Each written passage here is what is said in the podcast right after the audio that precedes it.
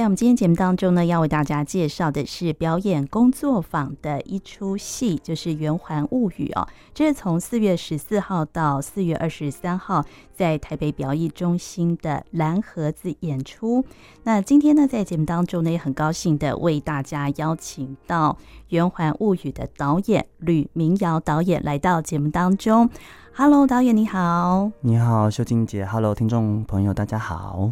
对，那今天呢，真的是非常难得哦，我们可以在节目当中跟大家分享这个《圆环物语》舞台剧。那提起《圆环物语》哦，它的首演的时间点其实非常早，是在一九八七年。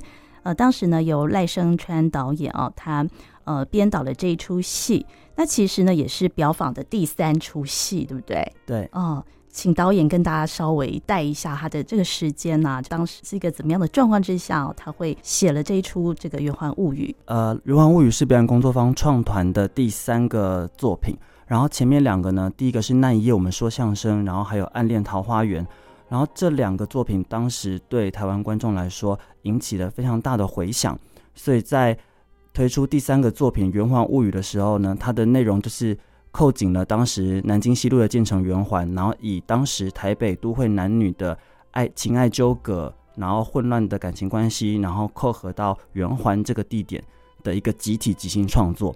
那当时呢，只演了一次，在台湾就一次演了三十六场这样子。对，那其实我们今天在节目当中呢，呃，邀请到吕明耀导演哦。你非常年轻，对不对？然后你当初我们刚刚提到标坊的那个经典大戏哦，那一夜我们说相声，还有《暗恋桃花源》，当时你都有看过，是不是？我是一九八八年出生。天哪！所以这两出戏你有没有看过？只，只能够只能够以别种方式，比如说影像作品，哦、或者是近年的时候，其实他们表演工作坊还有在重演。的时候有看过，但是 original 的版本没有看过。哦，那《暗恋桃花源》的电影版你也没也没有机会看到。有这个有看过哦，对，但是他们的舞台剧版本当时。当时是你还没有出生，对对对对对。天哪，对我现在因为聊起这些戏，都会觉得哦，是我们当时哦学生时代哦，大家都非常疯狂的什么那一夜那个 说相声，应该是七零年代，对不对？对，就大家卡都会听卡带的那个。所以后来你有听到吗？这个后来因为网络资源比较丰富，是，然后再加上这几年有重演，哦，这几年还有重演，对，还有重演，所以我们就有机会可以看到这样。哦，对。嗯然后呢，这个《圆环物语》呢，我们刚刚提到就是赖声川导演的第三部作品哦。那当时呢，他也想要做一点突破，对不对？好，然后呃，这出戏其实呃，他的创作的缘起呢，嗯，也有一个呃非常特别的一个缘起哦。当时呢，导演啊赖声川导演，他好像是看到了一位奥地利的作家啊史尼兹勒的循环曲这个剧本，嗯，对，所以他想要创作像这样一个架构的戏，是不是？应该是说，当时这个架构蛮呃，给他的印象蛮强烈的。嗯嗯，因为它里面讲到的事情是 A 和 B 有关系，然后 B 和 C 有关系，嗯、然后一路这样串联下去之后，故事再串联回同原本的那一个 A，嗯，所以他觉得这个架构非常有趣，所以当时就把这个架构拿出来，然后和当时的演员们一起创作，这样。嗯，对，所以他就用了这个呃，刚刚讲奥地利作家啊史尼兹勒的循环曲这个剧本为发想啊，所以他就创作了《圆环物语》这个剧本哦。那《圆环物语》呢，其实它的第一幕是不是？它讲的就是建成圆环的历史，从呃日据时代一直到近代的这个历史，是不是？对，就是从日据时代开始，然后一直到国民政府破迁来台，然后到现代，然后甚至有可能讲到一点点我们对。他的未来的想象，嗯，对，这一段第一幕的剧情就是描写建成圆环这一段，好像还蛮长的，是不是？蛮长的，占的篇幅其实蛮大的。对对，对，那其实我们如果说没有看到后面，会觉得，哎，这一出到底是一个是一个历史剧，就是交代那个台湾的风土人情的戏吗？还是怎么样？会不会有这样的错觉啊？嗯，我一开始看的时候也觉得有，但其实我觉得这是当时在创作上一个非常有趣的切入点。原因是因为当时呢，赖声川老师和其他演员们，就是李国修老师、嗯、李立群老师、顾宝明老师等等等等的演员们，他们一起发想的时候，一开始并没有以呃南京西路建成圆环这个地方作为他们的根基。嗯、一开始只是单纯的借由男女之间的可能扣合当时台湾时事，比如说台湾经济起飞，所以家庭可能开始分裂，开始会有很多很多呃有的没的的事情这样。所以当时是根据这个基础去发展这出戏的。嗯，是到发展到中间之后，突然对于。赖老师突然对于圆环这个地点，嗯、因为赖老师非常喜欢小吃，对，所以当时他就突然想到这件事情，就觉得说，哎，我们其实可以把就是男女的故事跟圆环扣在一起，所以是这个序场，就是刚刚讲到的七个人讲到圆环的历史这件事情，其实还比较后面发生，反而是两个人之间的故事是比较长先发展的。是，其实那个一九八七年赖声川老师会创作这个《圆环物语》啊，跟这个建成圆环，也就是台北圆环，它有非常紧密的关系。好像就是在那个时间点，那个建成圆环，它也做了一些改变，对不对？就是建成圆环在民国八十二和民国八十八年有了两场火灾，嗯，对，然后是那两场火灾之后开始没落的。对，所以我们提到那个建成圆环哦，它就是。呃，位在南京西路、宁夏路、重庆北路一段，还有重庆北路二段、天水路啊，这四条道路的交叉点。那旁边呢，就是宁夏夜市。这个地方呢，嗯，过去呢，它最早时候是一个公园嘛，后来呢，又变成一个那个蓄水池。对对。之后呢，在日剧时代呢，它成了很多的小吃摊贩聚集的一个点。那接下来呢，就是历经了八零年代啊，然后当时有火灾，有两场火灾嘛，一直到九零年代有两场火灾。对对，然后它就从原本的那个小吃摊贩变成那个玻璃帷幕的大楼。呃，之后呢，现在我们看到的建成圆环，它已经整个拆除了，对，变回公园，变成一个公园绿地的一个感觉哈。对，所以开头第一幕呢，其实讲的就是这样的一个历史，有很多的演员，他们就在轮番叙述这个圆环过去的一个呃风华，或是卖哪一些美食，是不是？对对，对。那你们要用怎么样的手法，把这一段看似其实非常枯燥的历史，可以用比较鲜活的方式呃带给观众？其实这件事情很有趣，要追溯到当时创作的时候，嗯，因为。在研究圆环这个地点的时候，发现了一个东西很有趣，就是其实保留台湾就地景貌的这个事情，很多时候是日本人做的。对，就是是是日本人透过日本的记录，还有透过日本人的书面资料，我们才会知道说，哦，原来这个地方以前是什么样。但是反而是除了日本人以外的其他的殖民的国家，反而对。台湾这块土地的认识没有到我们想象中的这么多，嗯，所以当时在找资料的时候，以我就是记忆所及的话，当时他们是去到台湾文献馆，嗯，然后去寻找当时台呃圆环可能会有的资料，这样，嗯，所以其实更多东西是借由他们的生活经验，嗯，在当时的时候，像国修老师，他当时是在中华商场，他住在中华商场，是，所以对他来说，老台北的熟悉程度也是是有的，对，然后。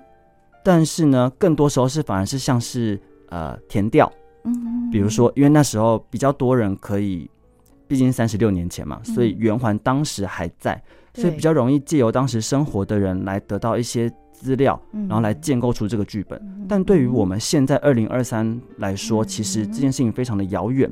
对，所以，我们提到建成圆环，过去那边有很多的那个小吃摊，就是老台北人的那个呃味觉的记忆。其实对我来说也有点模糊哎，导演应该根本没有 没有到过那个地方，根本没有。我回去有问，我问我的姑姑，姑姑就说，我姑姑就说我那时候就住在那旁边。哦，真的吗？然后我说啊，然后说对啊对啊。可是我姑姑讲出来的圆环，就是跟我认知的是不一样，跟我找到的资料是不一样，就是已经是很后后来的那个状况。应该是说圆环有很多面相，对，所以比如说圆环可能有一个庙。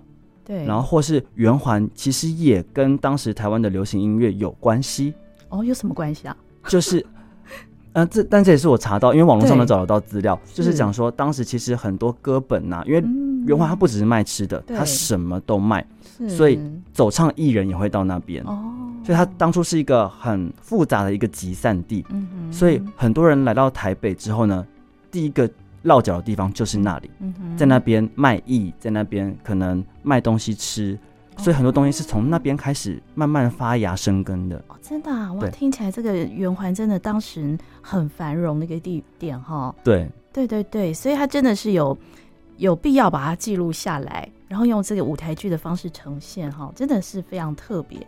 所以第一幕就是从这样开始的，这样。第一幕就是对，就从最简单的，就是以前有个地方，是然后那个地方慢慢开始有人来，这样，嗯然后加上一些我们的创作、我们的想象，嗯，来建构说，就是这个圆环到底是如何繁荣跟如何衰败，这样。对但其实我们讲的这个。并不是《圆环物语》它主要的剧情了哈，对不对？我们刚刚带的这一段呢，后面我们才看到它其实呢有借着呃七个角色，是不是？对。然后来讲这个都会男女他们的一个复杂的爱情关系，这才是这出戏的主轴，对不对？对，还有就是哦这个剧本分成了两个部分，对，所以上半部就是我们刚刚提到的，会讲到圆环的历史。下半部则是讲说住在台北的跟圆环有关系的一群人的故事。嗯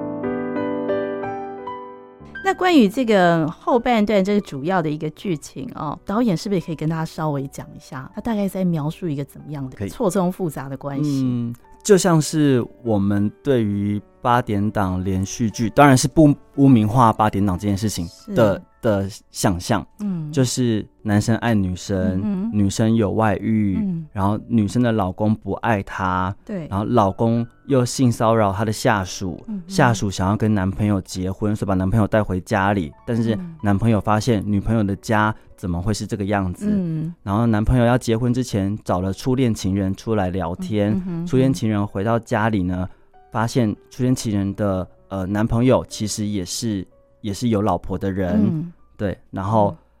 那个有老婆的外遇对象呢，他的弟弟就是刚刚原来的那一个嗯男生爱女生的男生。对，所以他就是全剧呢有七个人物哦，这边讲的就是呃甲跟乙的婚外恋，然后乙跟丙的中年婚姻危机，丙跟丁的办公室性骚扰，环环相扣哦。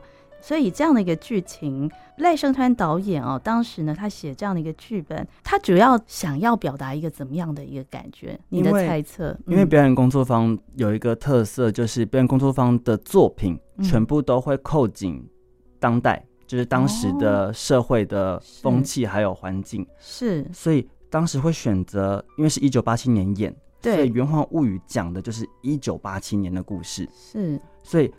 对于我们对一九八七年的想象，当时台湾经济起飞嘛，就台湾前眼角目，嗯。所以呃中小企业开始蓬勃发展，嗯。因此家庭的结构开始松动，就是有了钱之后，我们就会去做很多别的事，嗯哼，所以借由这件事情来讲说，呃，从圆环的小吃它是如何的混乱的被建构起来，讲到住在圆环的这群人，他是开始如何混乱的彼此有所关系，嗯嗯，这样，所以就是讲当时的时候我们看到的台北的都会男女的情况。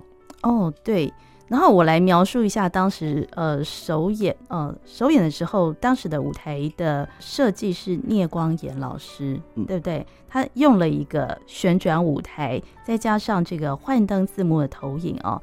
那在场景转换的过程当中，还有这个肖邦钢琴的圆舞曲的音乐，嗯真的、啊、这么这么有气氛的一个感觉哦。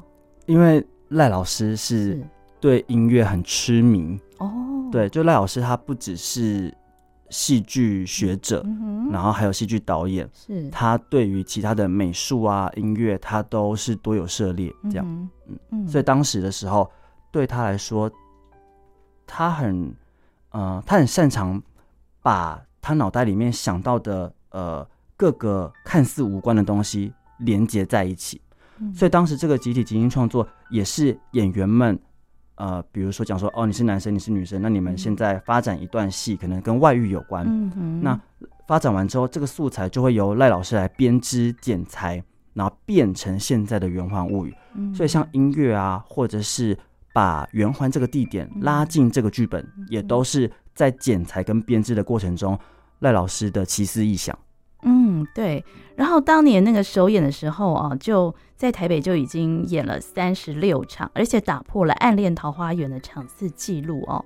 那之后呢，其实就隔了三十年之后，他们把这个戏又搬到上海的上剧场演出。那时候已经是二零一六年了。对，因为那时候就是发生了圆环要拆掉的事情。哦，对。然后我们是一直到今年二零二三年。呃，台湾的观众才有机会再看到这出戏的上映，哎，嗯，对，所以相隔了也很久了，三十六年，对对对对。那我们等一下也会分享有关于呃，在二零二三年新编的这个《圆环物语》哦，它的一个特色。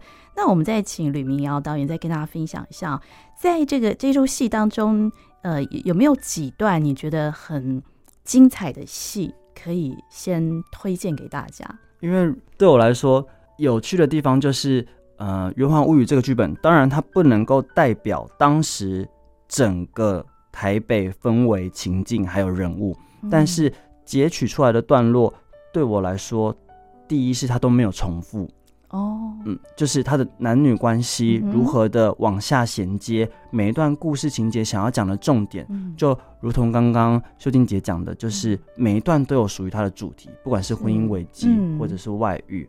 然后或者是性骚扰等等等等，他其实都有一个他想要提的主题，嗯，所以对我来说，每一段都有可看性，嗯，并且也会依照每个段落都不一定只有两个人，可能除了两个主要角色之外，还会有其他的配角，比如说呃，到了提亲的那一景丁跟雾的时候。女生带男生回家，就会遇到男、嗯、女生的家人，嗯，所以可能场上就会是五到七个人，所有的演员都会下去扮演，嗯、对。但到了下一场的时候，这些刚刚扮演家人的演员，嗯、他们要继续成为其他的角色，是，嗯，对。那这一次演出的都是表坊的一些班底的演员吗？还是说有其他的演员？有我们合作过的，然后也有这次第一次接触合作的，主要是因为。想要透过这次的《圆环物语》的这个呃演出，嗯，来重新让表方回到台湾的可能剧场观众熟悉的剧场圈。对，上次那个《如梦如梦之梦》，对对对，一月的时候在国家戏剧院的演出，然后还有在这之前的《宝岛一村》，或是《江云之间》，接下来《宝岛一村》也会在八月的时候，呃，接下来也会开始演出，这样。哦，那其实说起来，其实就是等于是在。上海跟台湾两地都有演出，标放戏对都有演出。目前，嗯，对。那这出戏有没有所谓的男女主角在设定上？七位都是主角。哦，戏份都差不多重这样子。对，因为它刚好是以这个概念来衔接，哦、所以每一段的每个人都是主角。嗯，对对。那我们在聊到这个二零二三年的这个新版的《圆环物语》哦，毕竟呢也已经跟首演版相隔了说三十六六年，然后跟前一次二零一六年在上海的上剧场演出也有一段时间了，所以今年的这个新版，呃，你觉得有没有什么不一样的地方？嗯，当时在重新决定说哦，我们要演《圆环物语》这个剧本的时候，的确有经过一番的思考，就是为什么要演？我们为什么要呃在二零二三年的时候，然后重新扮演这个剧本呢？因为圆环这个地方，它其实已经，它现在已经不是小吃摊，它现在是一个公园，所以呃，我们要让观众看到什么？当时后来想了，经过了蛮多的思考的。最后突然觉得有一天，这也是午夜梦回，突然惊醒，想说：对啊，我自己是一九八八年生，我其实没有看过圆环真正的样子。那大部分的观众应该也没有看过圆环这个地方，那为什么我们不重现呢？所以当时就想说，那我们就把一九八七年的这个圆环物语的剧本，还有里面的人事时地物，原封不动的搬到台上，但是。应该还要有更吸引观众进来观看的其他元素，所以这次呢，在创作的过程中，我们试图透过我们演员的肉身，也就是现在的演员们，来和一九八七的角色有某种程度的对话。哦，怎么样对话方式啊？透过剧场这件事情，是。因为对我来说，当代剧场的发展已经非常的蓬勃，并且已经发展出非常很多很多不一样的形式，而这件事情就会和一九八七年的演出的版本有所区隔。嗯，所以呃，这次在二零二三年的创作的版本，会更大大的提高了观众在观看台上的表演这件事情。嗯嗯、简单来说，我举个例子好了，呃。我这一场演的是一个广播电台主持人，是。那我可能演完之后，我不会下场，是。我会在场上把麦克风拿掉，嗯，然后把一个把我的一个手环拿掉，然后我拿起一个杯子，我可能变成了警卫，嗯，这样。就会透过这样子角色之间的转换，让观众看到说有一个人，呃，有七个人，他们不断的在扮演。一九八七的角色，对，那透过这这个扮演的同时，嗯、他们也会知道说，哦，所以他们的观点可能跟我们是一样的，嗯、因为那个场上扮演的人是活生生的人，是跟我们一样活在二零二三的人。嗯，所以我们就在呃台下的观众会同时看到在，在呃一九八七年那个年代的角色跟现代的这个现代的角色，它互相的呼应，这样子哦。对，哦，是。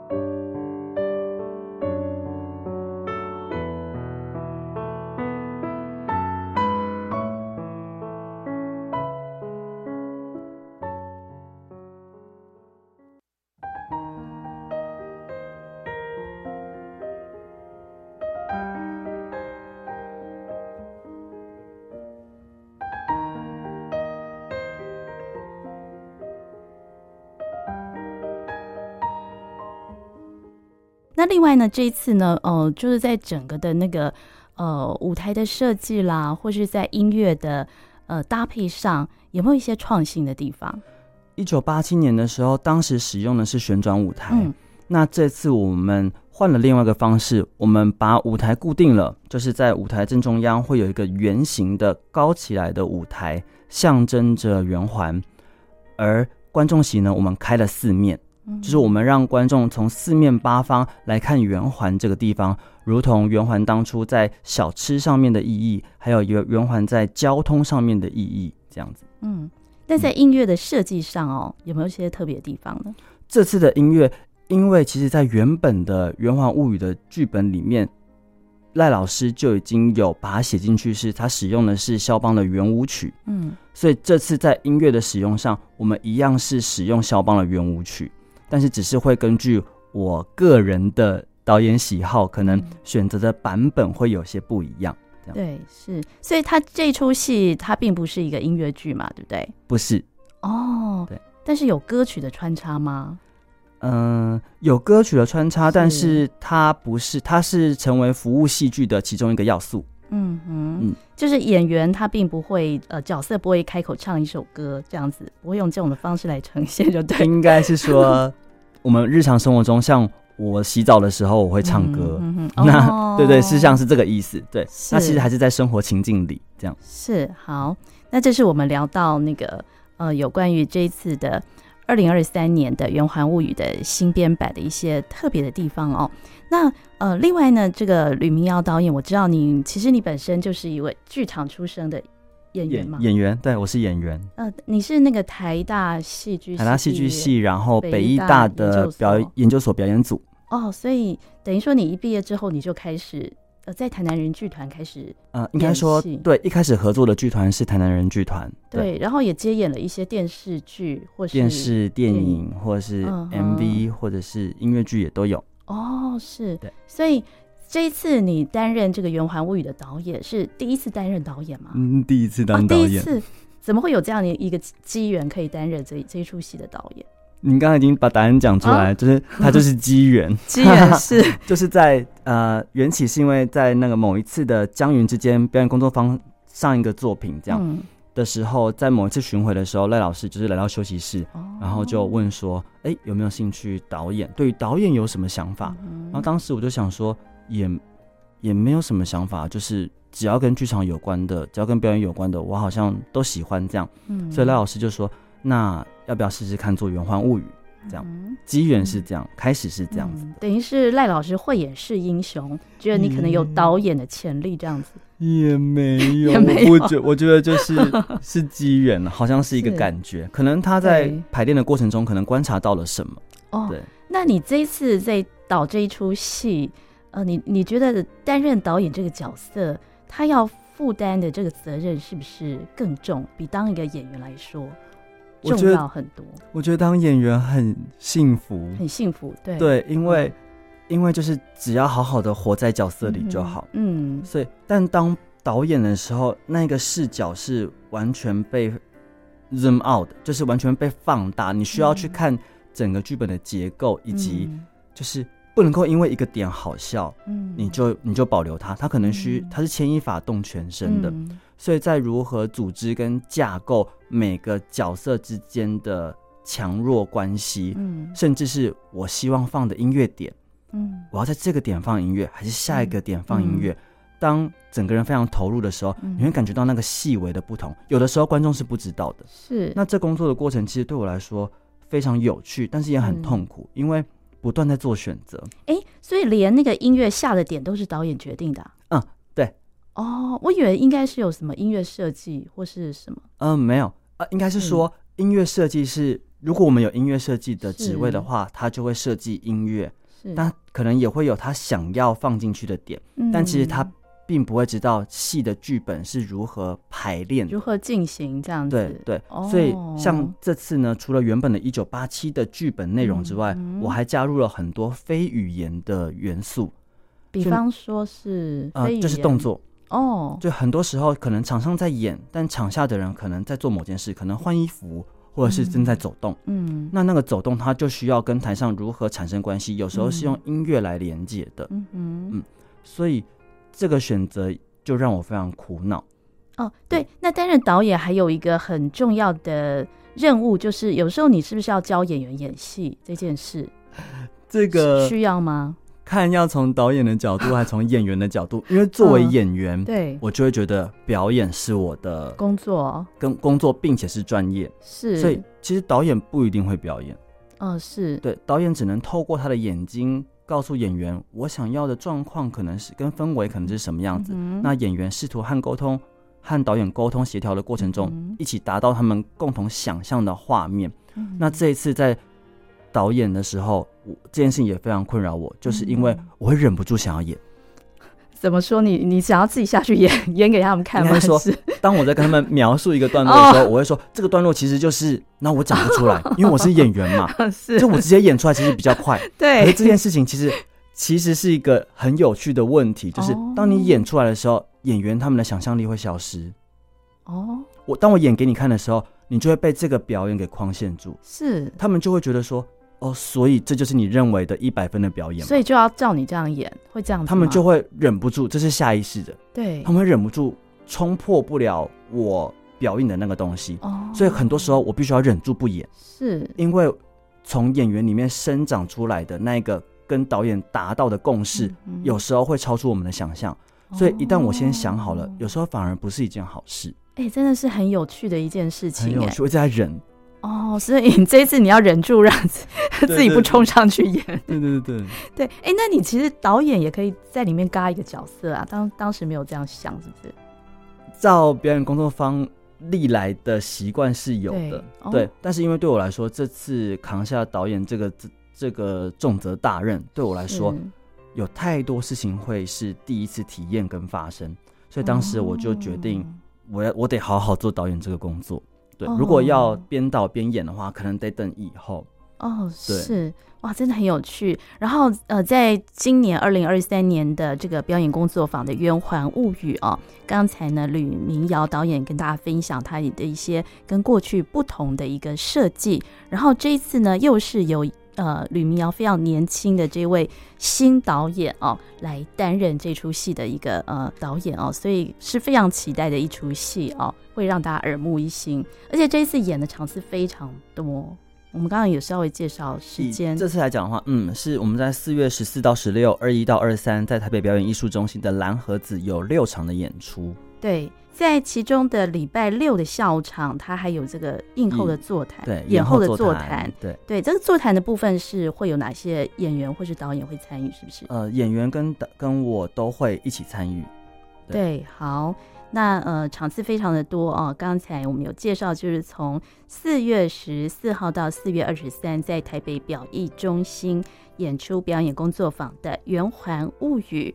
那呃是在 open tex 售票系统，也欢迎呢朋友们呢进剧场去支持你们这一次的演出。那我们今天呢也非常谢谢吕明瑶导演跟大家分享呃这一出表演工作坊的《圆环物语》，谢谢，谢谢大家。